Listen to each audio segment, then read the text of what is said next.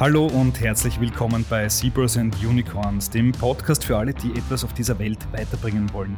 Mein Name ist Jakob und ich bringe euch jede Woche die spannendsten Persönlichkeiten aus den Bereichen Tech, Startups und Sustainability vors Mikrofon.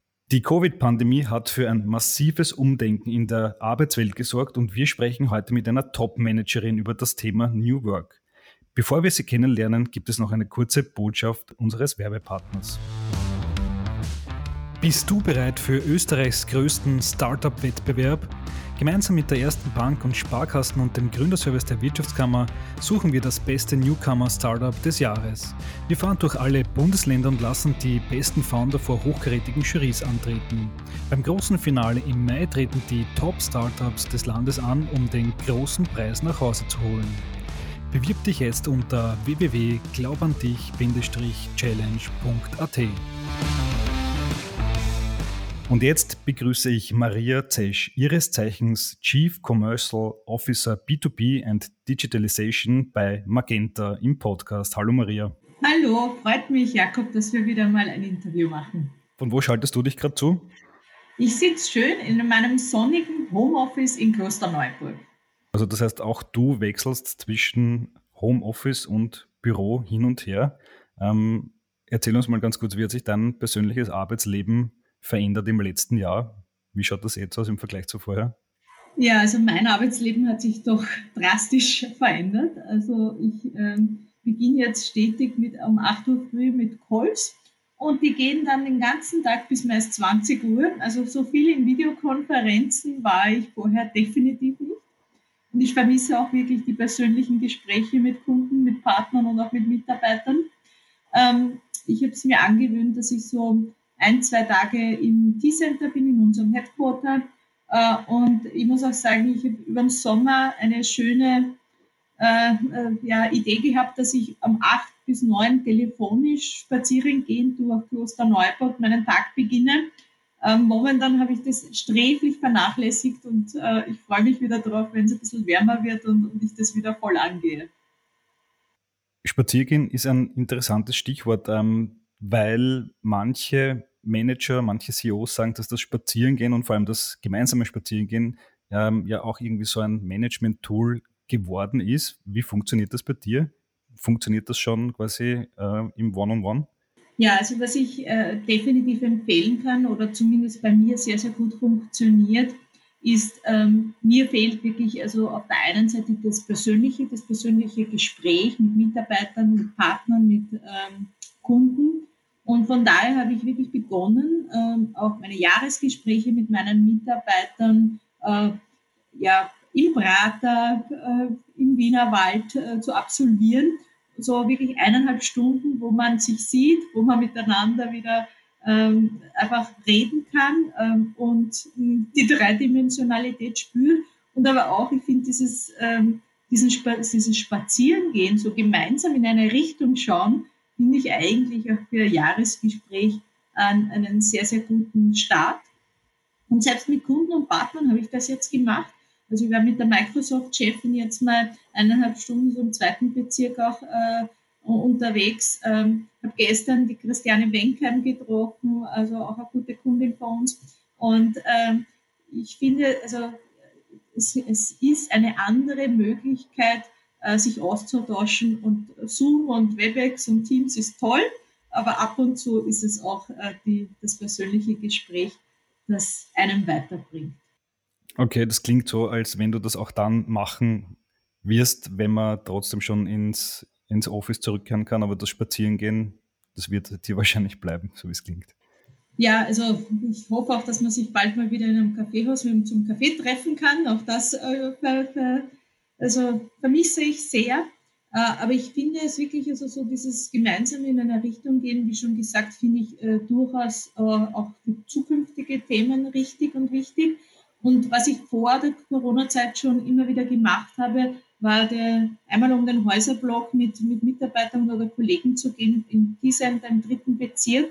Ähm, ich finde es auch, also statt in einen Meetingraum zu gehen, mal zu sagen, lüften wir den Kopf und gehen wir da einen, äh, einmal äh, um, um, um den Häuserblock, finde ich, gibt auch ein bisschen andere Energie und gibt auch die Möglichkeit, äh, ja, bisschen klarer miteinander zu diskutieren. Finde, Frischluft hilft dazu, also klar, Klartext zu reden.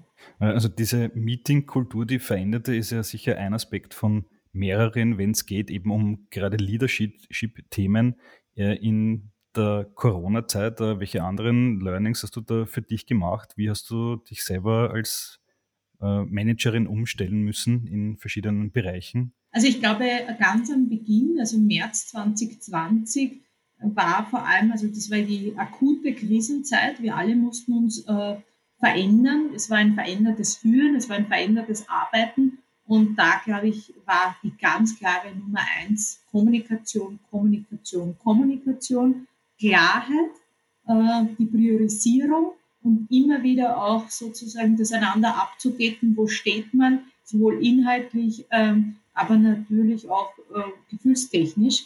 Also das war ein Thema, äh, das ich sehr, sehr klar äh, wahrgenommen habe. Und früher war es halt viel einfacher, schnell sich über, bei uns war es die Kaffeeausbrüche, bei anderen ist es vielleicht so äh, die Teeküche, wo man sich schnell mal ausgetauscht hat. Das ist in Zeiten von Homeoffice zu kurz gekommen. Vor allem die crossfunktionalen Themen sind zu kurz gekommen.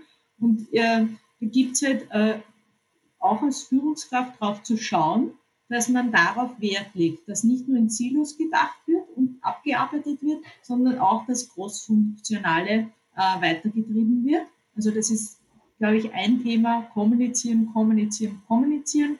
Warum? Um wirklich die Breite äh, und das Verständnis auch der Mitarbeiter aus dem eigenen Bereich heraus ähm, weiterhin hochzuhalten. Dieses ständig, ständige Kommunizieren ist aber auch anstrengend, nehme ich mal an. Du hast das vorher schon gesagt, irgendwie von 8 in der Früh bis 20 am Abend, äh, sehr oft durchgehend Calls. Ist das am Ende, dieses Zoom und, und so weiter, am Ende vielleicht dann gar nicht so effizient, weil man dann am Ende ja dann doch sehr, sehr viele Stunden einfach vom Display verbringt?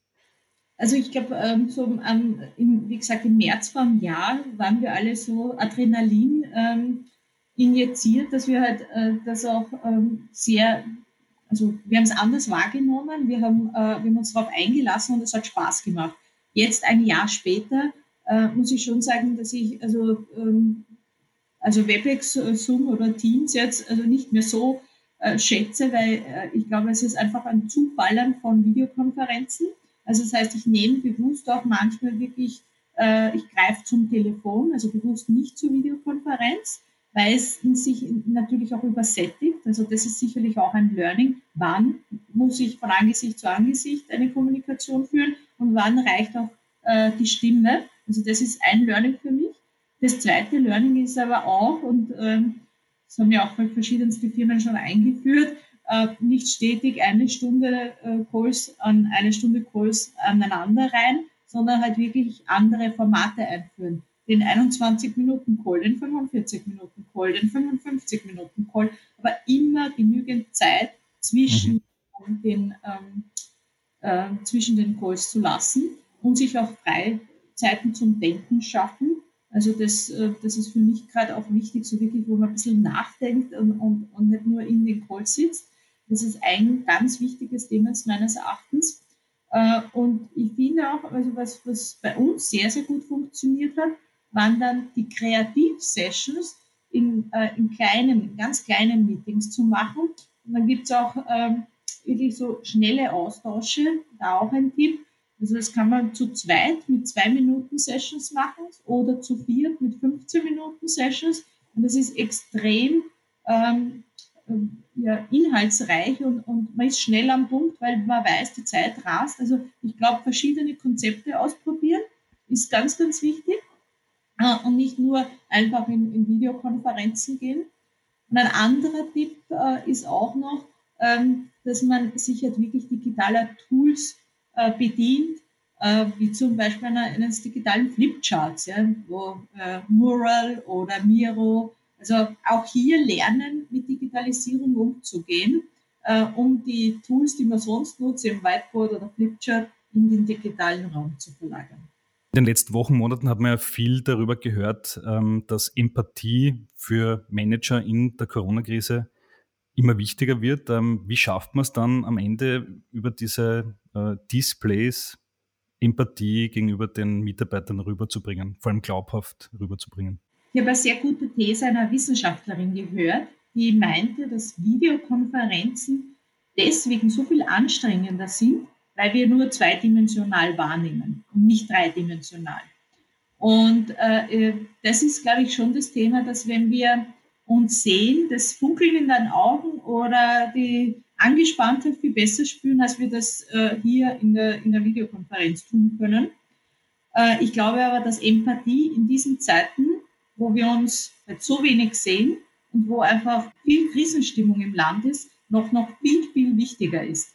Wir sehen es auch, wir haben als Magenta äh, die Möglichkeit unseren Mitarbeitern geboten, psychosoziale Dienste in Anspruch zu nehmen. Da gibt es eine Telefonnummer, da kann man anrufen und wir kriegen natürlich äh, alles anonymisiert zurückgespiegelt, dass sehr, sehr viele äh, unserer Mitarbeiter auch dieses Angebot wahrnehmen. Das heißt, es ist schon sehr viel Verunsicherung auch da, ähm, mit der Krise umzugehen. Wie lange dauert es? Ähm, die gesellschaftlichen Zwänge, also sprich, man kann sich nicht mehr frei bewegen. All das äh, macht viel mit unseren Mitarbeitern und ich glaube schon, dass das gerade jetzt für uns als Führungskräfte umso wichtiger ist zu verstehen, wo, wo steht der Mitarbeiter, wie geht es ihm persönlich, ist jemand in der Familie krank, ist es, äh, ist, also wie geht es mit Homeschooling, äh, wie schaut es auch auf der, auf der Seite der Familie mit Themen Arbeitslosigkeit oder Kurzarbeit aus, gibt es vielleicht finanzielle Probleme, also all das spielt jetzt viel stärker eine Rolle als vielleicht noch vor einem Jahr, weil es so viele neue Themen gibt, die uns betreffen als, als als Österreicher. Äh, und ich glaube, das ist gerade jetzt so wichtig, dass man als Führungskraft da sehr viel empathischer noch agiert, um die Mitarbeiter auch gut auf diese Reise mitzunehmen. Und für Führungskräfte selbst ist es ja nachher irgendwie so eine Doppel- oder Dreifachbelastung, wenn man quasi selber ja ähm, auch in der Krise steckt und dann quasi on top noch die äh, vielen Sorgen und Probleme der Mitarbeiter bekommt. Wie geht man nachher selber als Manager damit um? Also ich glaube, es ist natürlich, jede Führungskraft ist auch anders. Ich kann sagen, was, was ich tue. Äh, ich hole mir schon sehr viel Ratschläge von anderen Führungskräften, auch aus anderen Unternehmen. Ich bin in einem Frauennetzwerk, wo wir uns sehr stark austauschen wie, und habe da Kolleginnen in China, in den USA, in Australien, die mir halt berichten, wie sie, wir sind uns auch teilweise schon sechs Monate voraus, wie sie mit den Situationen umgegangen sind äh, und welche, äh, welche Probleme Sie wahrgenommen haben. Also sprich austauschen, gute Best Practices einholen. Das ist für mich so äh, ein, ein, eine Möglichkeit, ähm, der Sache zu äh, begegnen. Ich glaube, also mir hilft auch sehr viel an der frischen Luft zu sein, also wirklich das Wochenende auch draußen zu verbringen. Ähm, und ähm, was, was mir noch hilft, ist also schon auch ähm, kurze Updates mit allen meinen Leuten so in, in einem wöchentlichen oder zweiwöchentlichen äh, Regel, also äh, durchzuführen. Also dass man da auch wirklich äh, im äh, One-to-One -One spürt, wo die Leute sind und sich auch da austauscht. Und vielleicht ein Tipp noch, äh, es ist immer wieder, wie man selbst in die Meetings geht. Also da, da bemühe ich mich auch wirklich mit einem Lächeln reinzugehen. Ähm, vielleicht auch ab und zu mal mhm äh, spaßige Situation zu verursachen. Am Faschingsdienstag habe ich mich als Clown verkleidet mhm. in der Videokonferenz. Einfach irgendwie okay. Den Spirit auch äh, mitgeben. Super, das Learning nehme ich auch gleich mit. Ähm, schauen wir mal, was ich mich als nächstes äh, verkleide. Lass uns gemeinsam noch ein bisschen in die Zukunft äh, blicken. Ähm, New Work ist ja ein riesengroßes Schlagwort und da kann man ja ganz viele Sachen darunter verstehen. Äh, was verstehst, verstehst du unter New Work? Wie, wie schaut das aus bei dir in der Firma zum Beispiel? Also dieses Wort, äh, das gibt es ja schon lange, oder diese zwei Wörter New Work. Ich glaube, mit der Corona-Krise äh, hat es uns rein katapultiert und ich bin überzeugt, dass wir das hybride Arbeiten oder Connected Work oder New Work äh, jetzt für immer beibehalten werden. Äh, wie, wie glaube ich, dass es äh, nach den Lockdowns vonstatten gehen wird? Also äh, ich bin der festen Überzeugung, dass es äh, in Richtung hybrides Arbeiten gehen wird, also dass man einen Teil äh, in, in Büros verbringt, einen Teil zu Hause. Und äh, die Präsenzkultur der Vergangenheit angehört. Und das freut mich insbesondere hier in Österreich, weil hier die Präsenzkultur sehr, sehr ausgeprägt war. Und da sehen wir auch durch diverse Studien, die wir durchgeführt haben, dass viel mehr Chefs auch Vertrauen haben, dass Homeoffice positiv zu den Ergebnissen beiträgt. Also heute sagen schon sieben bis acht der Chefs, das ist positiv, es hat einen Impact, Leute sparen sich das Pendeln, ähm, Leute können daher effizienter arbeiten. Also ich glaube, das letzte Jahr hat hier einen enormen Boost in Richtung hybrides Arbeiten äh, uns gebracht. Wisst ihr schon bei Magenta, wie es in Zukunft aussehen wird, wenn die Leute dann so zweimal in der Woche in die Firma kommen, drei Tage von zu Hause? Wird das so die grobe Regel sein?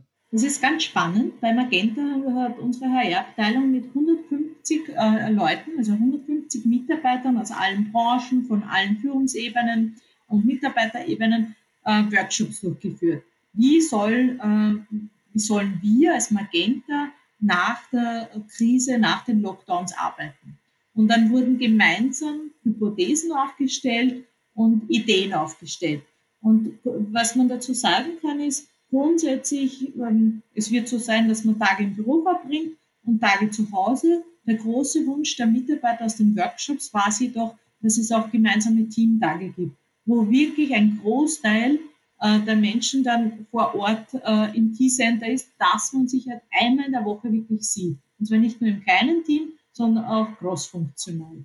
Ich glaube, das ist dieses Bedürfnis, miteinander zu reden, das ist äh, ein menschliches. Also das war ein Thema. Und dann ist natürlich auch die Frage, äh, neben wie viel Zeit verbringe ich im Büro, da gibt es für mich immer so drei, also es gibt drei Themen. Das eine ist sozusagen die Infrastruktur. Das ist auch das Klassische, wo wir als äh, Magenta Business halt äh, unsere Kunden beraten. Also welche Ausstattung braucht eigentlich der Mitarbeiter?